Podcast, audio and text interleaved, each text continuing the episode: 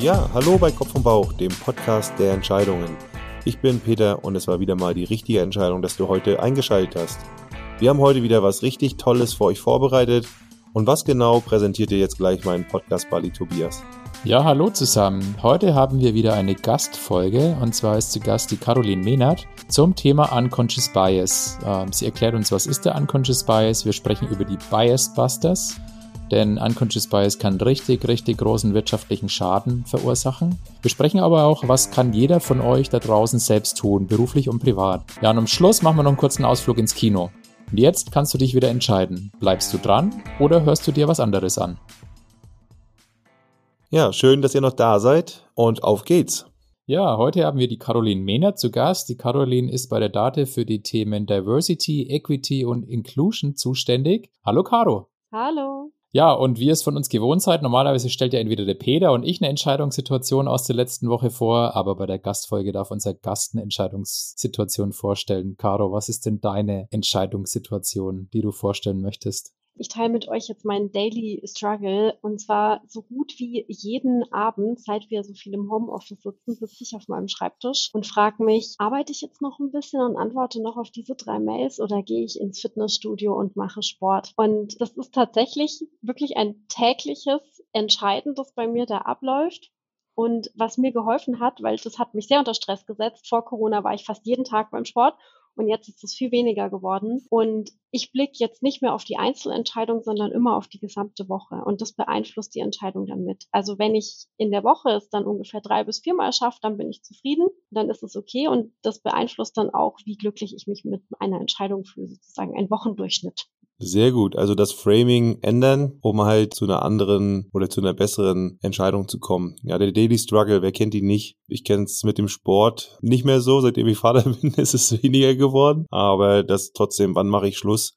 mit der Arbeit, um dann in ein anderes Thema, also die Freizeit überzugehen. Das kenne ich auch. Und dann ist es doch so, dieser, diese E-Mails oder auch irgendwelche anderen kleinen Tasks, die dann immer noch schnell zu machen sind, die hängen einem dann doch da im Nacken und lassen eigentlich so richtig los. Ja, ist ganz witzig, ne? Ich habe so ein Entscheidungsprinzip, die Hell-Yeah-Methode. Also wenn ich mich zwischen zwei Aktivitäten entscheiden muss, dann was macht mehr Hell-Yeah? Und ich würde mal behaupten, eigentlich bei allen von uns wird wahrscheinlich der Sport so mehr Hell-Yeah sein und nicht die E-Mails. Und trotzdem bleibt man dann bei den E-Mails hängen. Also das ist schon irgendwie, schon irgendwie komisch. Also auch irgendwie ein Zeichen, dass man eben nicht nach, was taugt mir mehr oder was macht mir mehr Bock irgendwie entscheidet. Ja, das ist immer, manchmal hat man ja so diese, diese Pflicht oder auch dieses äh, größere Ganze dann äh, im Kopf und sagt sich, naja, komm, das machst du doch schnell und dann ist aber dann doch wieder eine Stunde vorbei und auf einmal sind, ist die Motivation für Sport dann doch weg, weil ich weiß nicht, wie es bei dir ist, Caro. Ähm, beim Sport brauche ich auch immer noch so eine, so eine bisschen so eine Energie am Anfang dann auch hinzugehen. Äh, wenn ich dann da war, fand ich es total toll, aber ich darf es auch nicht zu spät machen. Wenn es zu spät wird, dann, dann werde ich doch eher ja bequem und ja faul für die Couch, Couch Potato sozusagen. Absolut. Ich glaube, ich habe es noch nie bereut, zum Sport zu gehen. Also das ist mir echt nicht passiert. Und es ist eigentlich auch spannend, dass wir, wenn du sagst, das große Ganze, unsere Gesundheit, das ist ja das große Ganze, für das die stimmt. wir auch Sport machen. Das sollte man vielleicht mal in die Perspektive setzen, um die Entscheidungsfindung nochmal ganz anders zu betrachten und ähm, nicht fragen E-Mails oder Fitnessstudios, sondern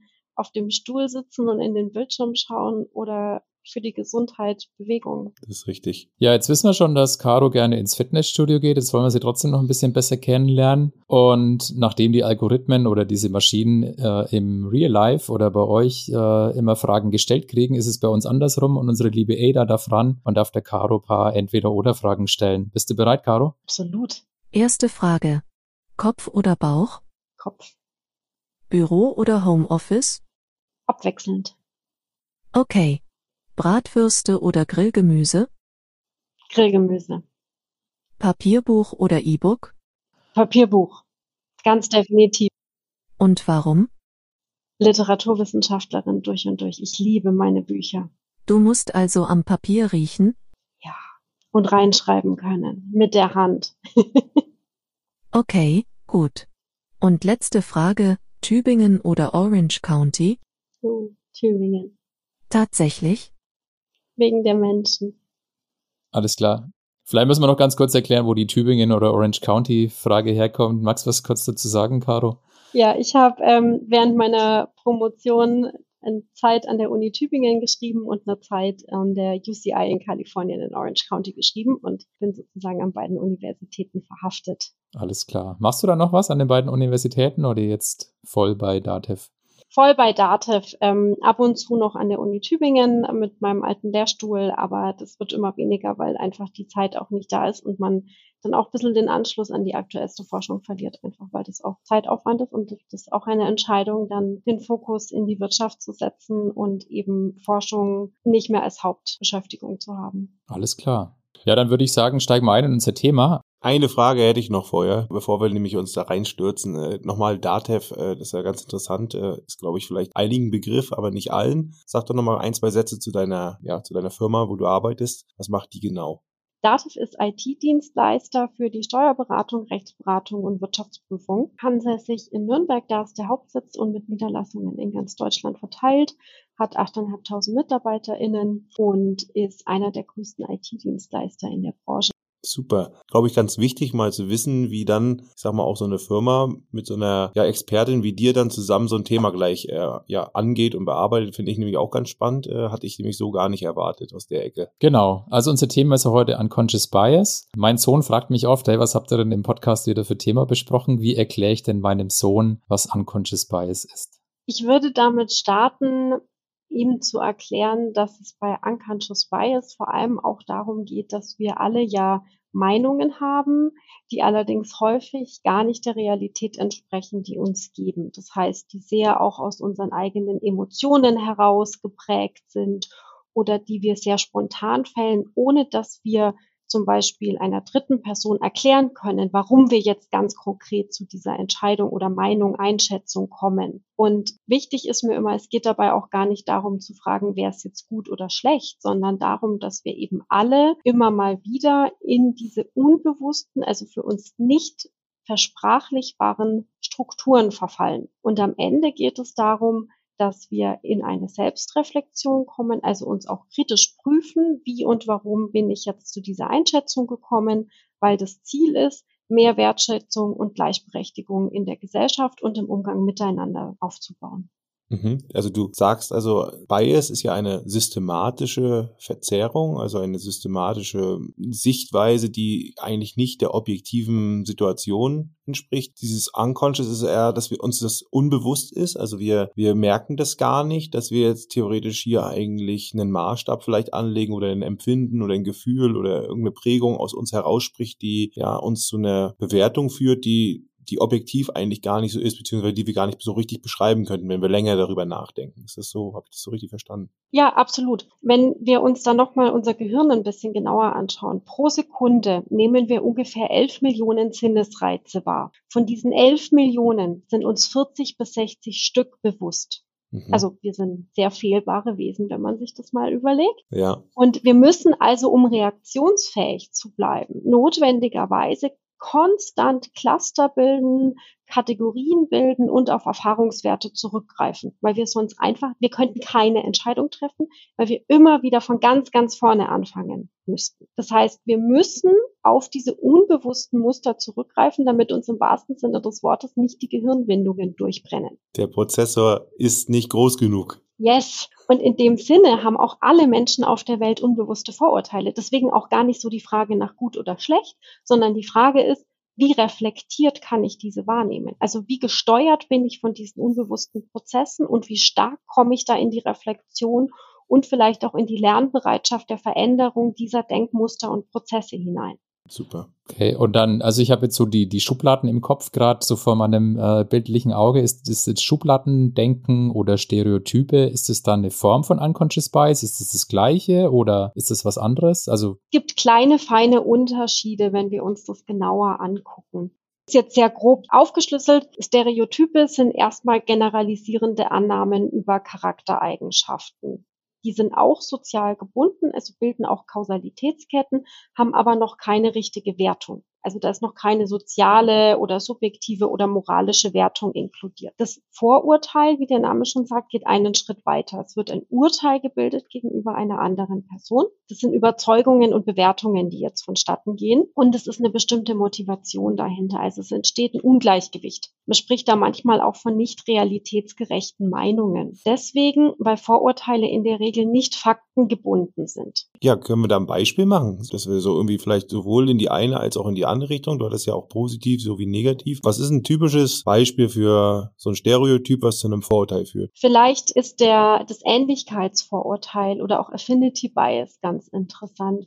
Und zwar neigen wir dazu, Menschen, die uns ähnlich sind, äh, zum Beispiel in Aussehen, in Ansichten, Werthaltungen, im Lebenslauf, sozialem Hintergrund etc., eher positiv einzuschätzen und Menschen, die uns unähnlicher sind, zu vermeiden. Und das kann zum Beispiel im beruflichen Kontext dazu führen, dass ich in einem Bewerbungsgespräch oder im Staffing-Prozess meines Teams eher Personen fördere und einstelle, die mir selber ähnlich sind. Nicht besonders divers dann. Genau, also eigentlich eine, sozusagen die Reproduktion des Gleichen, weil es natürlich auch weniger anstrengend ist. Wenn wir ähnliche Ansichten und Einschätzungen haben, werden wir wahrscheinlich leichter auch zu Entscheidungen kommen, weil weniger Reibung entsteht. Und die Frage ist, wie komme ich dazu, jetzt sozusagen für mehr Heterogenität mich einzusetzen und über diesen Bias hinwegzukommen? Mhm, sehr gut. Jetzt ist es ja ein Thema, was eigentlich ständig präsent ist, wie du sagst, aber worüber eigentlich wenig gesprochen wird. Wie bist du jetzt auf dieses Thema gestoßen? Was treibt dich an? Warum beschäftigst du dich so intensiv damit? Ich bin vor allem darauf gestoßen im Rahmen meiner Forschung im Kontext Rassismus. Da spielt Unconscious Bias, da spielen Vorurteile eine wahnsinnig entscheidende Rolle und bin dann über die Zeit, vor allem mit dem Wechsel ins Unternehmen, nochmal anders mit dem Thema in Berührung gekommen und zwar wesentlich praxisnäher im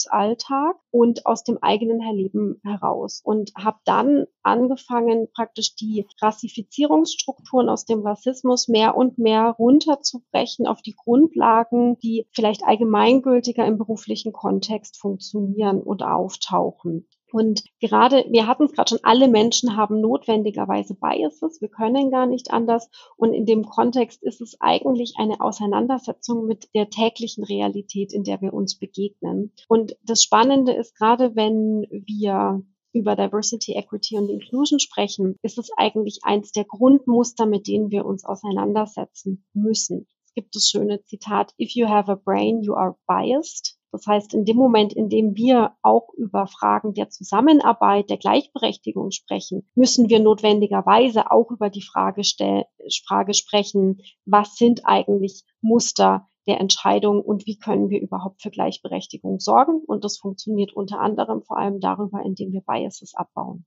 Ja, sehr, sehr schön. Gerade, glaube ich, Gender Bias äh, ist ja auch sehr, sehr bekannt. Äh, zum Beispiel, dass man da wirklich ähm, dieses typische, die Sprache da auch einen großen Einfluss macht. So ein, so ein Spiel, da werden so Fragen gestellt, also kleine Rätsel. Und äh, ich zum Beispiel, ich habe mit derjenigen Person, die mir dieses Rätsel gestellt hat, gerade über diesen Gender Bias geredet. Also wir waren inhaltlich in dem Thema drin. Ich war aufmerksam, ich war auch ja, sensibilisiert. Und dann hat sie mir dieses Rätsel gestellt und ich konnte es nicht beantworten. Ich bin reingelaufen in die Falle, weil ich halt eben so sozialisiert war. Das war, Beispiel würde ja zu weit führen, aber im Endeffekt hatte ich nicht erkannt, dass ein Arzt auch weiblich sein kann in dem Fall. Ja, also das war in so einem Rätsel drin und äh, das war total, ja, fast, fast erschreckend für mich in dem Moment, dass ich, obwohl ich mit dem Thema gerade sensibilisiert äh, darüber geredet habe, ich das nicht erkannt habe.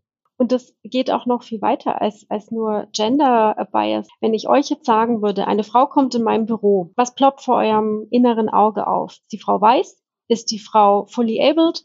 Wie alt ist die Frau? Welche Kleidung hat sie an? Also wir, es entsteht sofort ein extrem normenkonformes Bild in unserem Kopf für unsere Sozialisation. Und gerade die Frage Geschlecht ist nur eine. Ich glaube, wir sollten immer mehrdimensional denken. Also es ist auch nochmal ein Unterschied, ob ich mir da jetzt eine weiße Frau vorstelle oder eine weiße Frau im Rollstuhl vielleicht oder eine weiße Frau mit Blindenstock. Und das perspektiviert unsere Wahrnehmung ganz stark. Und an so einer simplen Frage oder an so einem simplen Satz wie eine Frau kommt in meinem Büro, merke ich schon, wie stark ich von sozialen Normen geprägt bin in meiner Wahrnehmung und in meinem Denken.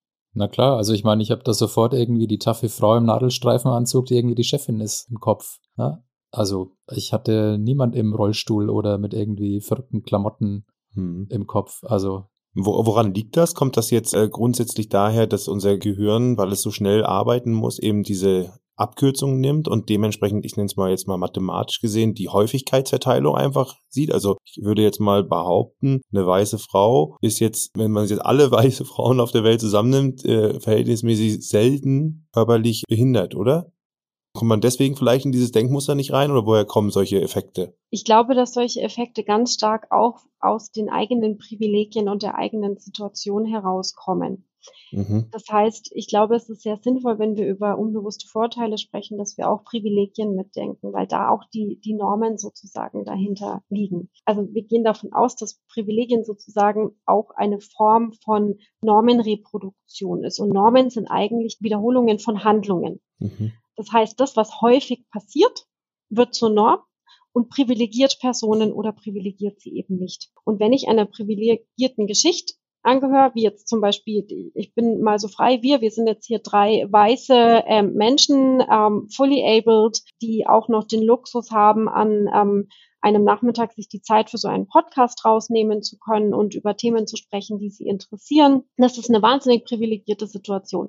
Und in der denken wir natürlich auch. Und aus der heraus leiten wir dann auch ab, was wir in so einem Satz sehen. Wenn mhm. ich als anderer Mensch in einer anderen Wahrnehmung der Realität dann auch lebe, weil ich anders lebe, also weil ich vielleicht nicht in dieser gleichberechtigten, barrierefreien Teilhabe bin, die, die wir genießen dürfen an der Stelle, dann habe ich da auch andere Assoziationen. Also die Kombination aus Privilegien Medien und Sozialisation spielt auch eine Rolle mit dafür, welche Bilder wie schnell auftauchen bei uns. Jetzt haben wir ganz kurz schon drüber gesprochen, dass das natürlich für Entscheidungen manchmal suboptimal ist. Wir hatten die, die Personalentscheidung. Ich stelle jemand ein, der, der ähnlich wie ich ist, was vielleicht gar nicht so gut ist, wenn das Team ganz homogen ist. Wir hatten ja in der Gastfolge mit dem, äh, mit dem Frank Wulfes das Thema Komplexität und die unterschiedlichen Perspektiven. Und ja, ihr, ihr dreht jetzt bei Dativ, so ich mitgekriegt habe, so ein bisschen an, diesen Unconscious Bias zu reduzieren. Ich glaube, mit deiner Kollegin hast du ein Format entwickelt, den Bias Buster. Vielleicht kannst du kurz erklären, um was es da geht. Was macht ihr da eigentlich genau?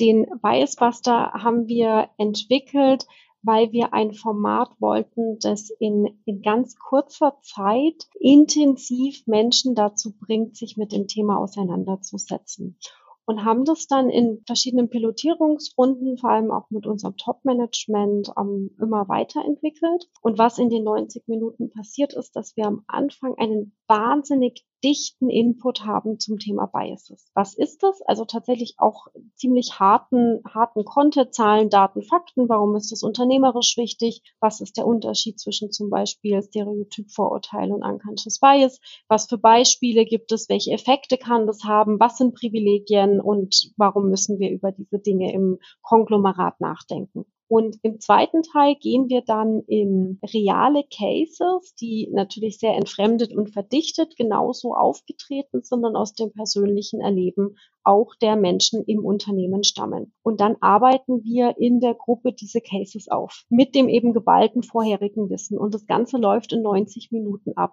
Ein anstrengendes Format, aber eines, das unfassbar, in unfassbar kurzer Zeit sehr, sehr tief einsteigt und auch emotional einen herausfordert, sich damit auseinanderzusetzen. Und das funktioniert sehr gut, wirklich in eine, in eine Reflexion zu kommen und auch eigenes Handeln nochmal in einer neuen Perspektive zu betrachten. Okay, und warum macht ihr bei Dativ das? Also ich stelle mir jetzt gerade so einen, so einen sehr zahlengetriebenen CFO vor, der sagt, ja, warum soll ich jetzt irgendwie Geld für so einen, für so einen Glitzer, für so einen Hokuspokus ausgeben? Aber du hast ja gesagt, es gibt da, ihr, ihr zeigt Zahlen und das also ist wirklich bewiesen. Ihr habt harte Fakten, warum sich das rechnet. Zwei Ebenen in, in der Antwort jetzt. Die eine, wir haben auch uns als Ziel gesetzt, als Unternehmen Rahmenbedingungen für alle zu schaffen, die eine gleichberechtigte Teilhabe ermöglichen. Das heißt nicht irgendwie an den Menschen rumarbeiten, sondern an den Rahmenbedingungen. Und das setzt voraus, dass wir in der Lage sind, da auch zu differenzieren. Und deswegen ist es auf der einen Seite auf dieser, ich sage jetzt mal vielleicht auch subjektiven Entscheidungsebene wichtig. Und wenn wir uns Zahlen anschauen wollen, zum Beispiel 50 Prozent des in Deutschland prognostizierten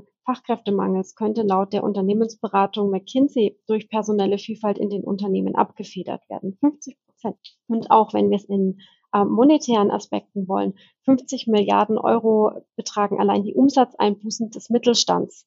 Jetzt schon heute ähm, ist eine Ernst Young Studie. oder auch um 25 Prozent größer ist die Wahrscheinlichkeit für Unternehmen überdurchschnittlich finanziell erfolgreich zu sein, wenn im Top-Management Frauen vertreten sind. Da hätten wir nochmal ein Gender-Thema. Und in Deutschland verdoppelt sich das sogar nochmal, diese Quote. Anderer Aspekt, Arbeitgeberinnenfreundlichkeit und Arbeitgeberinnenmarke. Im Bewerbungsprozess ist es ungefähr 74 Prozent der 18 bis 29-Jährigen wichtig, welche Haltung ein Unternehmen zu Diversity-Fragen hat. Und wenn wir uns anschauen zu hetero, zum Kontext heterogene Teams, um 87 Prozent wahrscheinlicher ist es, dass vielfältige Teams bessere und treffendere Business-Entscheidungen fällen, eben weil eine so viel größere Informationsdichte auch vorliegt. Und der Knackpunkt warum wir jetzt diesen Bias-Buster vor allem auch mit unseren Führungskräften machen. Wenn wir uns globale Studien anschauen, das ist eine Gartner-Erhebung, dann sind nur 23 Prozent der Führungskräfte sich bewusst, dass unbewusste Vorurteile einen Einfluss auf ihren eigenen Entscheidungsprozess haben. Das ist wahnsinnig wenig, nicht mal ein Viertel. Das heißt, wir haben hier ganz viel auch wirtschaftliches Potenzial, das auf der Straße liegen bleibt, weil wir natürlich Unconscious Bias nicht nur dann haben, wenn ich mich frage, stelle ich diese Person ein oder nicht, sondern bei jeder Entscheidung, die wir treffen. Arbeite ich mit diesem Partner, dieser Partnerin zusammen? Verfolge ich dieses Projekt oder das andere Projekt zuerst? Wohin investiere ich mein Geld etc. Also all diese Entscheidungen können von Biases maßgeblich mit beeinflusst werden. Und deswegen ist es Grundlage jeder unternehmerischen Praxis, sich damit auseinanderzusetzen.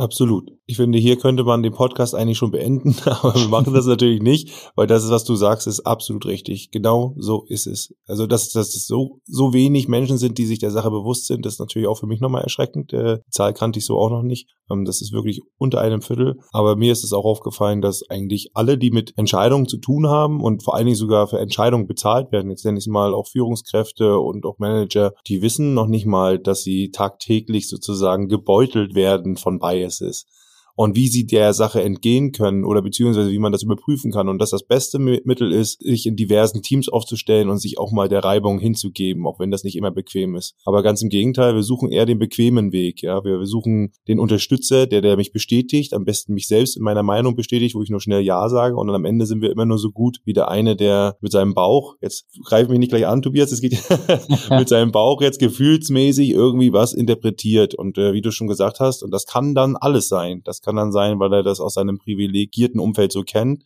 Das kann so sein, weil er selber so geprägt wurde oder weil er auch selber einfach dort mit anderen Emotionen oder anderen äh, Präferenzen ähm, auf einmal das Gefühl entwickelt, das ist jetzt eine gute Entscheidung, sich dafür zu entscheiden. Aber wirklich objektiviert oder erklären könnte es im Nachhinein nicht. Also ich finde es echt krass. Ich bin so ein bisschen geplättet, äh, dass, äh, dass sich so viele dessen nicht bewusst sind. Und ich bin gerade jetzt im Kopf so ein paar so Entscheidungssituationen oder Themen durchgegangen, wo schon relativ viel Geld auf dem Spiel stehen kann. Also ich arbeite im Innovationsbereich, da ist es total üblich, dass ich unterschiedliche Ideen habe, die konkurrieren. Es wird gepitcht und allein der Fakt, dass quasi eine Idee ausgewählt wird aufgrund äh, einem Unconscious Bias, äh, vielleicht wegen dem Ähnlichkeitsprinzip, weil wir irgendwie die Nase so ein bisschen besser von jemandem schmeckt oder weil der einfach so sozialisiert ist wie ich oder weil der an, an äh, ähnliche Werte glaubt oder an ähnliche Marktentwicklungen und ich schmeiß dadurch eine Idee, die, keine Ahnung, Millionenpotenzial hat, irgendwie leichtfertig in die Tonne. Also das, das, also das richtet ja einen riesen wirtschaftlichen Schaden eigentlich an. Genau. Viel wichtiger sind die Entscheidungen gegen etwas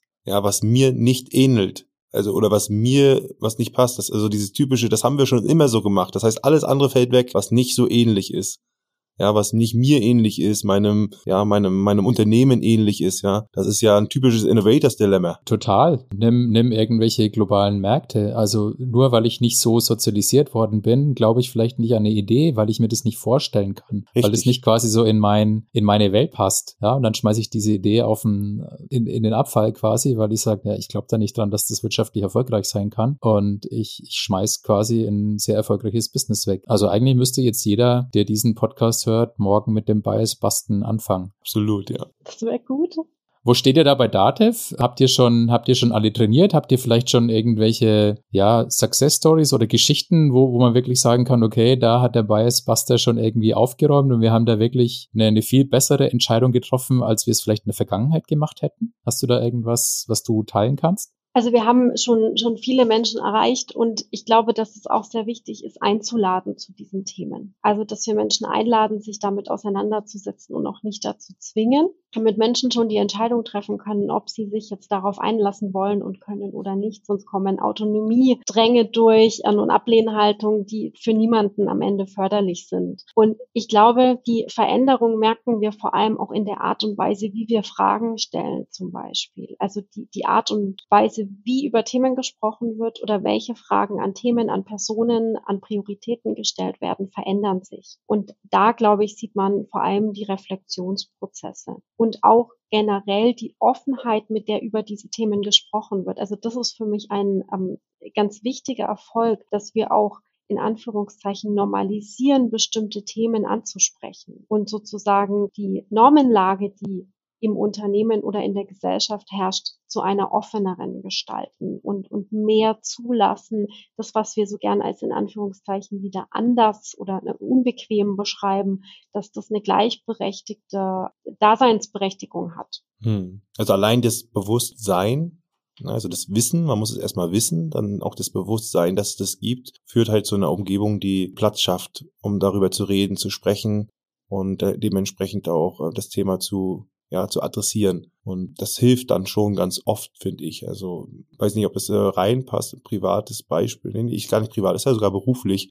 Wenn wir schauen, mit wem wir zusammenarbeiten, also äh, ob wir jetzt jemanden einstellen oder ob wir auch auf Freelancer-Basis zusammenarbeiten, ist zum Beispiel aufgefallen, dass ich ein extremes Faible für Personen habe, die gerade in einer Notsituation sind. Also das ist emotional mir dann gar nicht so bewusst gewesen, dass ich auf einmal die immer bewerte, wenn wir sie aber objektiv uns anschauen, dann machen die manchmal gar nicht so einen guten Eindruck, aber ich habe immer so ein Gefühl, so, na, die sind doch toll. Und da ist mir aufgefallen, dass ich da irgendwie immer ein Gefühl habe, müsste man jetzt mal psychologisch untersuchen, woran das liegt, dass ich immer das Gefühl habe, dass Menschen, die irgendwie jetzt gerade diesen Job auch brauchen, dass die ja, weiß ich nicht, die schätze ich dann auch gut ein. Also ich, mir ist es nicht bewusst, dass ich sage, so, wenn ich sagen würde, Mensch, dem will ich eine Chance geben oder sowas und, und der ist auch gut, oder, oder der passt gerade, das ist was ganz anderes, wenn ich das bewusst machen würde. Aber das ist mir nicht bewusst gewesen, ganz lange. Und das ist uns nur aufgefallen, weil wir tatsächlich dann auch objektiv immer an bestimmten Kriterien bewerten und zwar unabhängig voneinander, mein Partner und ich. Und dadurch ist eigentlich aufgefallen, dass mein, mein Bauchgefühl, was ich vorher hatte, immer gar nicht sich bestätigt hat. Da haben wir mal so diskutiert, was könnte denn da sein, was ist denn da für ein Bias und so dahinter. Ja, das ist, glaube ich, wahrscheinlich auch eine Prägung oder irgendwas, ne? Kann das sein, dass es so, so ein bisschen unbewusst passiert? Absolut. Und ich glaube, was, was einem helfen kann in, in solchen auch Entscheidungssituationen im, im Kontext Unconscious Bias, ist auf der einen Seite sich zu fragen, kann ich das wirklich verbalisieren gegenüber einer dritten Person? Wenn ich das nämlich nicht aussprechen kann und nicht klar machen kann, warum ich wieso zu dieser Entscheidung komme oder diese Einschätzung habe, ist das ein gutes Anzeichen, dass da irgendwie vielleicht ein unconscious bias mit involviert ist. Das sind dann manchmal Formulierungen wie, das sieht man doch, das ist halt so, die können halt nicht anders, das ist die Kultur. Ja. Und da, ne, da weichen wir eigentlich einer konkreten Ansage aus und das könnte man mal kritisch hinterfragen. Und was auch, finde ich, ganz hilfreich ist, ist, sich selber so ein bisschen zu challengen und dann auch mal zu fragen, Mensch, Caro, hättest du die Person jetzt auch so positiv eingesetzt, wenn sie 20 Jahre älter wäre? Oder was hättest du gemacht? Wie wäre dein Eindruck? Würde die Person im Rollstuhl sitzen? Was wäre dein Eindruck? Würde die Person ähm, Deutsch als Viertsprache sprechen und hätte einen ganz starken Akzent? Was wäre, wenn die Person vom anderen Geschlecht wäre, etc. Also wir können das beliebig austauschen mhm. und, und da auch mal gucken, das sind vielleicht auch gerade solche Dinge wie Ähnlichkeit, Geschlecht, Alter, Hautfarbe, ähm, Sozialisationshintergrund, Sprache, Dinge, die, die mich dazu bringen, das jetzt irgendwie anders einzuschätzen oder unbewusst getriggert, eine, eine Vorliebe zu entwickeln und was löst es in mir aus, wenn ich da einen ganz bewussten Kontrast aufbaue. Hm. Jetzt sind wir schon ein bisschen in den, in den Tipps, was kann ich tun? Ich würde gern, bevor wir da noch mal ein bisschen tiefer reingehen, noch eine Abschlussfrage zu den Biasbusters stellen. Du hast gesagt, ihr verordnet es nicht von oben, also ihr sagt nicht, okay, alle unsere Führungskräfte müssen jetzt in den nächsten drei Monaten quasi einmal den Biasbuster durchlaufen, sondern ihr macht es per Einladung. Wie macht ihr den, den Menschen, wie macht ihr diesen Führungskräften da Lust drauf? Wie, also wie, erzeugt ihr die Leidenschaft für dieses Thema, dass die freiwillig zum, zum Biasbusten kommen? Das ist eine gute Frage. Mein lieber Teamkollege nennt es immer konstante Überkommunikation. Wir informieren tatsächlich viel. Wir teilen auch viel Wissen im Team. Also Kommunikation ist generell für die Themen rund um Diversity, Equity und Inclusion, glaube ich, sehr wichtig. Und mir ist sehr wichtig, auch Begegnungen zu ermöglichen. Das heißt, auch nicht den Anschein zu erwecken, ey, ihr macht da jetzt ein 90-Minuten-Training und dann könnt ihr für die nächsten 40 Jahre wieder einen Haken hinter das Thema Unconscious Bias machen. Dieser Bias Buster ist eine Möglichkeit, sich mit diesem Thema auseinanderzusetzen. Es gibt auch andere. Wie wir auch unterschiedliche Lerntypen sind, alle, ne? Und manche lesen lieber, manche gucken lieber ein Video oder hören einen Podcast. Genauso ist auch da die Auseinandersetzung eine andere. Und Ziel ist es immer zu unterschiedlichen Themen auch unterschiedliche Möglichkeiten des Lernens, des Reflektierens, des Begegnens zu eröffnen. Und das kombiniert mit Wissenstransfer und eben unterschiedlichen Angeboten platzieren wir sehr regelmäßig im Unternehmen und laden eben sehr aktiv auch dazu ein und sind viel unterwegs auch in Teams und auf äh, internen Veranstaltungen, um die Themen in einem großen Kontext zu positionieren. Also auch um immer deutlich zu machen, wir machen das jetzt nicht, weil wir uns gerne mit uns selber ein bisschen beschäftigen, sondern wir machen das, weil das einen Mehrwert hat für unsere Art und Weise, wie wir zusammenarbeiten und wie wir Mehrwert für unsere KundInnen generieren. Also da ist eine unternehmerische Notwendigkeit dahinter, sich mit diesen Thematiken auseinanderzusetzen und die Bereitschaft zu entwickeln, da zu lernen, Veränderung anzustoßen und zu reflektieren. Und diese Kombination ist dann die, die viele, glaube ich, dazu bringt, sich damit auch auseinanderzusetzen, eben weil klar ist, das ist kein Selbstzweck, sondern das ist für das Unternehmen und für die Mitglieder und Kundinnen der Genossenschaft. Müssten Sie dir doch eigentlich die Tür einrennen?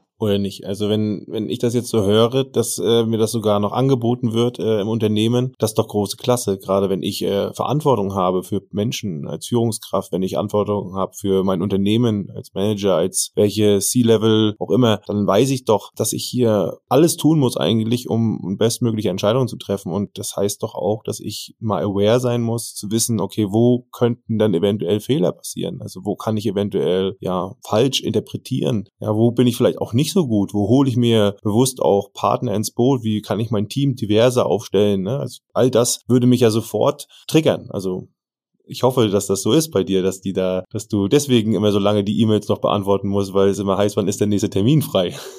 Unterschiedlich. Unterschiedlich, okay. Lass aber mal so stehen. Okay, machen wir vielleicht mal den Schwenk vom, von der Unternehmenswelt ins Privatleben. Also fürs Unternehmen jetzt gecheckt, hat unternehmerischen Wert, die Biases können großen Schaden anrichten. Wie sieht's denn im Privatleben aus? Warum sollte ich mich da mit dem Thema beschäftigen? Weil im schlimmsten Fall lebe ich halt einfach nur so in meiner Filterblase und das kann mir dann herzlich egal sein. Oder was meinst du dazu? Also ich glaube, wir kommen da halt nicht drum rum. Wir hatten es ja vorhin, wie unsere Gehirne strukturiert sind und funktionieren. Das heißt, auch wenn wir mit unserer Familie, in unserem Freundschaftskreis etc. miteinander umgehen, passiert uns das immer wieder. Da können auch Themen kommen wie die eine Freundin, die immer zu spät. Und jetzt habe ich die Möglichkeit, zum Beispiel da in einen Bias zu verfallen und sagen, naja, die hat auch keinen, die ist nicht wertschätzend und die ist egoistisch und die kommt sowieso jedes Mal zu spät, die ist nie pünktlich.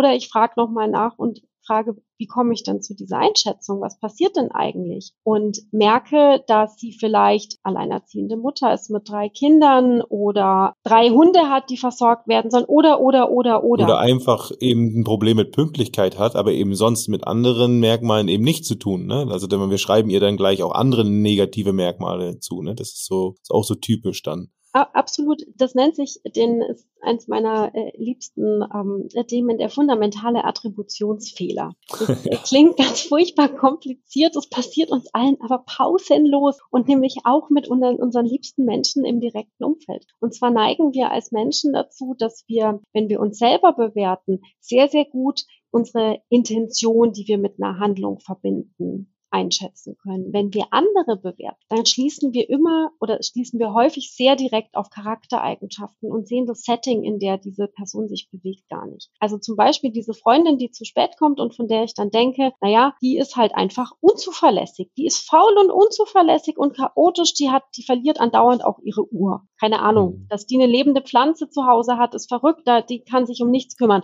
Und dann kann ich das auch unendlich weiterführen. Also was ich alles mit dieser Unpünktlichkeit assoziieren kann.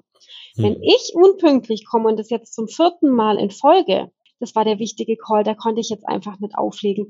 Ich musste noch kurz mein Bruder, meine Kinder, mein Hund, ähm, meine Eltern, die ich pflege, das Auto kaputt, das Fahrrad ein Platten. Also ich habe tausend Dinge, die da eine Rolle spielen können und warum das absolut entschuldbar ist und das nichts über mich als Caro als Person aussagt. Und bei anderen nehme ich das aber als Charaktereigenschaft und Individualitätsmerkmal. Und dieser fundamentale Attributionsfehler ist jetzt nur ein Beispiel, warum wir auch im Privatleben gar nicht darum rumkommen, in eine kritische Selbstreflexion im Kontext unbewusste Muster auch einzusteigen. Ja, auch Erfahrungen. Ne? Du hast ja auch gesagt, in welcher privilegierten Welt wir jetzt leben oder wo wir auch groß geworden sind. Das hat ja auch viel damit zu tun. Was habe ich in, der, in meiner Kindheit vielleicht, auch in, der, in den Prägungsphasen mitbekommen? Vertrauen, solche Themen. Also wie, wie viel vertraue ich dem Menschen dann oder wie viel traue ich ihm zu? Oder einmal lügt, dem glaubt man nicht, auch wenn er mal die Wahrheit spricht. Und was, nach, was es da alles so für Glaubenssätze dann gibt. Ich glaube, das spielt ja alles damit rein, dass wir im Endeffekt, du schon sagst, in, in der Schnelligkeit, wo unser Prozessor halt eben im Kopf es schaffen muss, uns vor der Überlastung zu zu schützen, ganz schnell eigentlich, ähm, ja, ich sag mal, eine Grenze überschreiten und die andere Person unbewusst Merkmale zuschreiben, die sie so nicht verdient hat. Wohl in die positive als auch in die negative Richtung. Ne? Also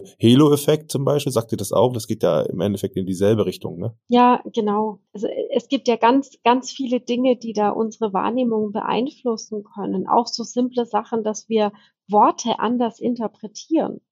Also wenn ich euch jetzt einlade, an einen Baum zu denken, dann haben wir wahrscheinlich drei unterschiedliche Bäume jetzt hier im Kopf oder vor unserem inneren Auge. Und das passiert schon bei so einem simplen Wort. Also das kann uns auch bei komplexen Systemen natürlich passieren, wenn wir die beschreiben. Und zusätzlich haben wir dann ja häufig so den Anspruch, ich muss jetzt alle unbewussten Vorurteile, die ich habe, loswerden. Weil sonst bin ich ein schlechter Mensch, weil ich Menschen unfair behandle und einschätze. Und ich glaube, wir können das gar nicht. Ziel sollte es aus meiner Sicht immer sein, vorurteilsbewusst zu werden, weil wir eben aufgrund auch dieser Verarbeitungsstrukturen von Informationen gar nicht aus diesen Mustern rauskommen. Wir können lernen, damit anders umzugehen und dass sozusagen diese kritische Selbstreflexion viel intuitiver wird. Besonders zum Beispiel, wenn wir unter Stress stehen, dann lassen wir diese Reflexion mehr weg, weil unser Gehirn den Fokus verschiebt. Und bei diesem Stress können schon so simple Dinge wie ich habe Hunger oder ich habe Durst eine Rolle spielen. Zum Beispiel im Arbeitskontext würde ich jetzt sagen, ich habe ein bisschen Hunger.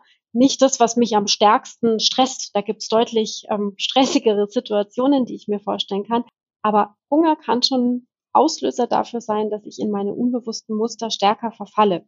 Definitiv, das ist hundertprozentig so. Da gibt's auch den einen oder anderen Chef, äh, da habe ich auch dazu gezählt, dass man mal lieber nach dem Mittagessen bestimmte Sachen bei mir anfragt, wenn man was möchte. Da ist die Wahrscheinlichkeit höher, dass ich positiv gestimmt bin. Na klar, und das ist ja hat ja überhaupt nichts mit der Entscheidungssituation zu tun. Das ist ja ein totales Rauschen eigentlich äh, in der Entscheidungsfindung dann. Also das ist völlig volatil. Was machst du jetzt im Privatleben, so im, während einer normalen Woche, um quasi diese, dieses Bewusstsein ja zu trainieren und vielleicht auch aufrecht zu erhalten? Für mich als Caro ist Wissen ganz arg wichtig. Ich lese viel, ich informiere mich viel und ich versuche kontinuierlich zu lernen. Also ich glaube, bei dem Thema Unconscious Bias lernen wir auch nie aus. Da können wir immer dazu lernen, immer neue Erkenntnisse haben. Und mir ist es sehr wichtig, da auch wirklich mich selber immer wieder über die Wissensaneignung zu challengen. Dann frage ich ganz aktiv nach Feedback. Also entweder gehe ich auf Personen zu und sage, die und die Situation war, so habe ich reagiert, wie ist dein Eindruck dazu? Oder ich lade ganz generell Menschen ein und sage, wenn euch was auffällt, bitte sagt es, bitte gebt mir Rückmeldung, wenn ihr da einen Eindruck habt, dass was nicht gepasst hat. Also das wirklich kontinuierlich einfordern, anfragen und ich glaube, dass auch Begegnungen helfen. Also sich nicht nur zu sehr in der Komfortzone zu bewegen, sondern bewusst auch mal Dinge zu tun, die vielleicht ein bisschen gefährlich ist das falsche Wort, aber aufregend klingen oder wieder in Anführungszeichen anders sind als das, was so die Routine und Gewohnheit äh, mitbringt. Oder mit Menschen auch zu sprechen, von denen ich sage, weiß ich nicht, die sind mir jetzt zwar per se nicht so sympathisch auf den ersten Blick, aber wer weiß, was in einem Gespräch passiert und, und sich da ganz bewusst in andere Situationen reinzubegeben. Ich glaube, diese Kombination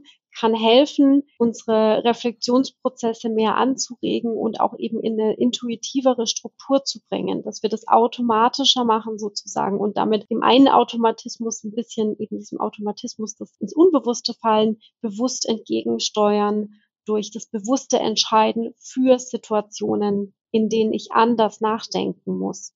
Du hast ein ganz wichtiges gesagt, gerade in Stresssituationen. Also Stress ist ja wiederum eine induzierte Überlastung. Neigen wir dazu, noch mehr eigentlich auf unsere schnellen, repräsentativen Verzerrungen reinzufallen, ja, weil wir nicht nachdenken, weil wir vielleicht auch nicht bewusst werden, weil wir nicht reflektieren. Also in der Entscheidung, ich weiß nicht, ob du es unterschreiben kannst, wenn man Entscheidungen treffen sollte, sollte man immer versuchen, die stressfrei zu treffen, also Druck rauszunehmen, zeitlichen Druck rauszunehmen. Also es gibt ja dieses typische Schlaf nochmal drüber oder auch jetzt nochmal innehalten, durchatmen, egal wie eine Situation ist, gerade wenn sie auch wichtig ist, äh, da eben, um sich einfach überhaupt auch dem Bias mal bewusst zu machen, braucht man Ruhe braucht man Geduld auch mit sich selbst, glaube ich. Absolut. Ich glaube, es ist sehr wichtig, sich auf der einen Seite Zeit zu nehmen und gerne auch eben in Sparring nochmal zu gehen. Also auch nochmal den Reflexionsraum zu erweitern, sich eine andere Einschätzung abzuholen und andere Personen mit zu integrieren in bestimmte Entscheidungen, wenn ich mir das leisten kann, das zu tun natürlich. Also ja. geht nicht immer. Und gerade in, in Stresssituationen, auch wenn wir solche Fluchtreflexe haben, dann eben nicht, nicht jetzt die lebensentscheidende ähm, Schlussfolgerung zu ziehen, sondern sich die Zeit zu gönnen, das nochmal zu durchdenken und eben in der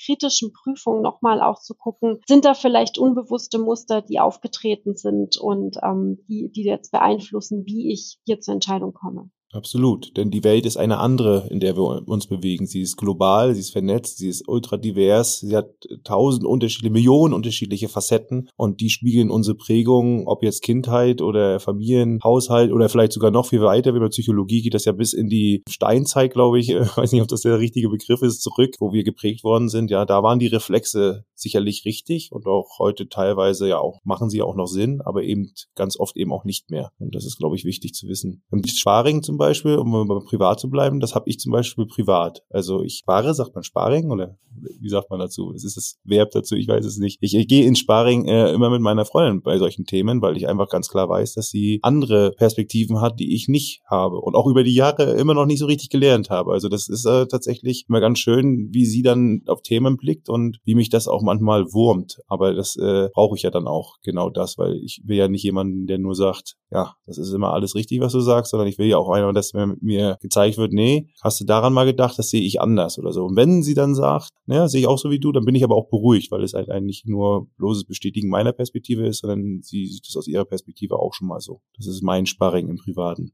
Ja, als ich zum ersten Mal von dem Biasbuster gehört habe, musste ich übrigens an die Ghostbusters denken.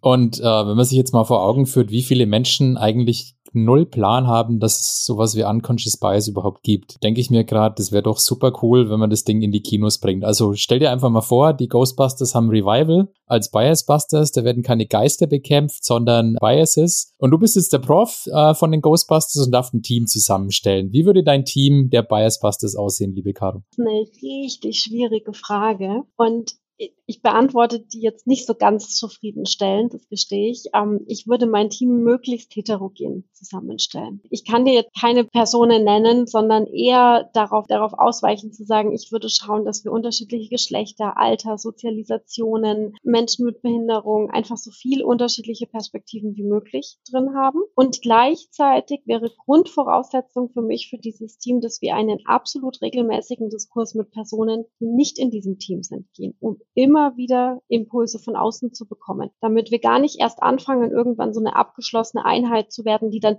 Dinge macht, weil man sie halt so macht, sondern die praktisch kontinuierlich angeregt werden, über sich selbst nachzudenken, über ihre Handlungsweisen, Methoden etc. Ich finde das eine sehr zufriedenstellende Antwort. Also Finde ich auch. Ja, also die Innenperspektive also schon mal so divers wie möglich zu gestalten. Ja, also wirklich in allen Facetten zu denken. Nicht nur eben über Geschlecht, sondern auch über Nationalität, über vielleicht auch über, ja, wie man aufgewachsen ist, über, wie hast du gesagt, Privilegiertheit und andere Themen eben auch äh, die Innenperspektive schon so divers wie möglich zu machen und dann eben auch die Innenperspektive nochmal durch die Außenperspektive immer wieder zu challengen. Also mehr Perspektivenreichtum geht dann, glaube ich, auch nicht. Und das hilft schon, glaube ich, vielen Biases, äh, ja, wie sagst du denn so schön, viele Biases zu basteln. Ja, und wenn ich so drüber nachdenke, dann ist die Antwort eigentlich genau richtig, weil ich glaube, für jeden muss dieses Team auch anders aussehen. Ja. Wenn Caro jetzt ja ein Team auswählen würde, dann das wäre ja in unterschiedlichen Kontexten wieder völlig falsch. Also von daher machen wir das einfach jetzt als Übung für unsere Hörer. Es darf sich jetzt jeder überlegen, wie würde denn sein eigenes Bias-Buster-Team ausschauen. Ne? Und vielleicht sind das genau diese Sparring-Partner, die in diesem Bias-Buster-Team drin sind, die ich mir nehme, um quasi so Entscheidungssituationen einfach nochmal zu durchleuchten. Dürften wahrscheinlich nicht nur Steuerberater sein bei dir, Caro, dann. Enthalte ich mich. Ähm, und das würde ich gerne noch ergänzen. Bei aller Heterogenität in Teams geht es ja auch nicht darum, jetzt die möglichst groß, größten Kontraste zu finden, sondern Unterschiedlichkeit produktiv zu machen für das Team und für die Arbeit, die wir gemeinsam leisten wollen. Also ist Heterogenität auch immer gleichzeitig die Frage, was ist die Basis, auf der ich diese Heterogenität aufbaue? Was sind die Rahmenbedingungen, die ich auch dafür brauche? Das gehört natürlich mit dazu. Ja, und das natürlich auch von allen Mitgliedern, das muss man sich bewusst sein, dass diese Heterogenität natürlich auch Reibung produziert, weil wir ja eben auch alle eben diese Biases haben und eben dann, wenn wir auf das Gleiche gucken, alles was unterschiedliches sehen, äh, muss man sich dann auch eben reiben dürfen. Und das muss man eben auch sportlich sehen und als Teil des Prozesses und sich nicht dann bekämpfen. Das ist ganz, ganz wichtig auch. Okay, Abschlussfrage, dein Film kommt raus, ja, der, keine Ahnung, Premiere findet in Nürnberg statt, am, am Sitz der Dativ. Du hast fünf VIP-Tickets, wen du ein? Geht es in eine ähnliche Richtung wie die Frage nach dem Team? Ich würde die äh, tatsächlich verlosen, weil ich glaube, dass wir alle über Unconscious Biases noch mehr lernen können. Das hört nie auf. Auch wenn wir glauben, wir wissen es, wenn wir es dann zum dritten Mal hören, erkennen wir was anderes. Und äh, weil ich nicht glaube, dass Menschen dazu zu zwingen, viel Reflexion anregt, würde ich verlosen. Sehr gut. Das ist ein sehr faires und salomonisches Urteil. sehr gut. Und eine super coole Entscheidungsmethode. Also ich glaube, die, die müssen wir uns auch noch auf unseren Backlog packen. Entscheidungen per Zufall, mein Lieblingsthema. Dein mein Thema, das willst du, das, das mein drückt Herz dir geht schon auf. die ganze Zeit. Genau, das Herz geht auf. Du, Tobias will die Würfel rollen lassen. Ja. Das weiß ich jetzt schon. Ja, das machen wir. Wir machen mal einmal komplett Spieletheorie. Das ist spannend. Ja, damit sind wir schon am Ende angekommen. Vielleicht am Schluss noch, hast du irgendwie einen Tipp, Lieblingsressource? Du hast gemeint, ähm, Wissensaneignung, Buch, Video, Podcast für unsere Hörer zu diesem Thema oder vielleicht auch zu einem anderen Entscheidungsthema, was gar nichts mit Unconscious Bias zu tun hat. Was ich extrem empfehlen kann, ist der Film Coded Bias. Da geht es darum, wie wir unbewusste Vorurteile in Software und Algorithmen einprogrammieren. Hochspannend. Dann im Kontext, wir hatten heute recht häufig mal das Thema auch Gendern. Da könnte ich von Caroline Perez Invisible Women oder auf Deutsch unsichtbare Frauen empfehlen. Da geht es darum, wie wir Geschlechtlichkeit, nicht nur weibliche, sondern generell Geschlecht in ähm, Strukturen, Entscheidungen und Daten zum Teil ähm, ausschließen und gerade natürlich weibliche Perspektiven. Das ist total interessant. Und generell für Entscheidungen fürs Leben alles von Stuart Hall, ist ein Kulturtheoretiker aus Großbritannien, der die ähm, Cultural Studies mitbegründet hat und der ganz viel zum Thema Identität, in Anführungszeichen Kultur, Rassismus, Nationalität geschrieben hat. Absolut spannend. Perfekt. Das sind gute, gute Tipps, glaube ich. Äh, schauen wir mal, Tobias, dass wir das auch in den Shownotes mit reinpacken. Vielleicht den einen oder anderen Link oder zumindest mal einen Link auf eine Google-Seite, damit man genau weiß, was ist, was gemeint ist. Auf jeden Fall. Ada hat gerade schon bei Coded Bias mitgeschrieben. Ja, das glaube ich. Ganz ja. nach ihrem Geschmack. Die hat doch gesagt, sie hat keine Biases. Das müssen wir ja auch nochmal klären. Ja, vielleicht hat die nicht sie, sondern die Menschen, die sie programmiert haben. Und wer ist dann die Person oder die Maschine, die die Biases hat? Sie reproduziert sozusagen mhm. nur. Ja, genau. Das wissen wir ja eigentlich auch schon in vielen Situationen, dass äh, das tatsächlich gerade bei Machine Learning da sehr viel reproduziert wird wenn es nämlich auf solchen Daten basiert, die, ja, sag ich mal, auch schon solche Stereotypen oder auch eben kulturelle Unterschiede eben darstellen. Zum Schluss vielleicht zu unseren Zuhörern noch ganz kurz und knackig. Caroline, ich glaube, das machst du jetzt ganz geschwind einfach mal. Ich würde doch mal sagen, einmal ganz kurz die Zusammenfassung. Unconscious Bias und zwar ein, zwei Sätze dazu und den Transfer. Das muss jetzt nicht vollumfänglich sein, dafür ist das Thema zu groß. Aber was können unsere Zuhörer vielleicht im Business wenn wir da ja zum Beispiel Führungskräfte oder auch ganz normal einfach äh, Mitarbeiter haben, die in einem Projekt, in ihrer Arbeit oder sowas sind, was können sie jetzt im Transfer für sich mitnehmen, um zu sagen, okay, wie kann ich mich mit dem Thema Unconscious Bias ein bisschen besser aufstellen, auseinandersetzen oder mich vielleicht auch davor bewahren? Erster Punkt, Biases haben ist nicht schlimm. Wir sind keine schlechten Menschen, wenn das so ist, sondern nur, wenn wir sie ignorieren und nicht reflektieren. Zweiter Punkt, Wissen aneignen, Begegnungen suchen, Sparring suchen, Feedback suchen und Feedback annehmen. Und dritter Punkt, Biases haben nichts oder haben nicht nur damit zu tun, wie wir zusammenarbeiten, sondern auch, wie wirtschaftlich erfolgreich wir sind. Super. Caroline, vielen Dank. Vielen Dank. Gerne. Schön, dass du da warst. Es war mir eine Freude. Hätte jetzt gerade noch eine Stunde weitermachen können. Ich auch. Vielleicht müssen wir einfach nochmal eine zweite irgendwann machen. Sehr gern. Ja, wow, das war klasse. Da ging ruckzuck vorbei, die fast eine ganze Stunde. Ich hätte noch länger mit ihr reden können. Aber what's next, Tobias? Ja, es wird mal wieder Zeit für einen Entscheidungsdomian. Und äh, wir haben einen wunderschönen Case auch aus der Unternehmenswelt. Den hat uns Marco geschickt. Da geht es um eine Büroumgestaltung. Unterschiedliche äh, Entscheidungen sind da zu treffen. Auch wie teilt sich dieses Team aufs Büro auf? Ich glaube, das passt ganz gut in die Zeit. Jetzt so nach in zwei Jahren äh, Pandemie. Da wird vielleicht an vielen Ecken und Enden das Bürokonzept überarbeitet. Also seid schon gespannt auf unseren Entscheidungsdomian. Ja, und wenn ihr diese Folge nicht verpassen wollt, dann folgt dem Podcast auf allen Plattformen, egal ob Spotify, Apple, Google, Amazon, Deezer. Abonniert uns da, drückt die Glocke, was auch immer das der Mechanismus der Wahl ist. Schreibt uns, Peter oder mich, gerne auf LinkedIn an. Uh, unsere Profile sind in den Show Notes oder auch gerne Feedback per E-Mail und gerne auch Feedback auf den Plattformen. Der Podcast, die Sichtbarkeit lebt davon, von Sternebewertungen und Rezensionen. Ja, das war Kopf und Bauch, der Podcast der Entscheidungen. Und zum Ende, wie immer, One More Thing. Und ich glaube, der Peter hat uns noch was mitgebracht. Ja, ganz zum Schluss möchte ich nochmal eine persönliche Empfehlung aussprechen. Also Frau Dr. Caroline Mehnert kann man auch persönlich als Speaker buchen, nicht nur zu dem Thema Unconscious Bias, sondern da gibt es auch noch einiges mehr im Portfolio um das ganze Thema Bias herum. Ihr habt gehört, sehr kompetente Fachfrau, die das Thema nicht nur anschaulich, sondern auch sehr interessant rüberbringen kann. Ähm, vernetzt euch gerne mit ihr auf LinkedIn oder schreibt sie einfach an. Ihr Profil packen wir in die Show Notes. Ja, das war's. Ich sage auf Wiedersehen und bis zum nächsten Mal. Ciao.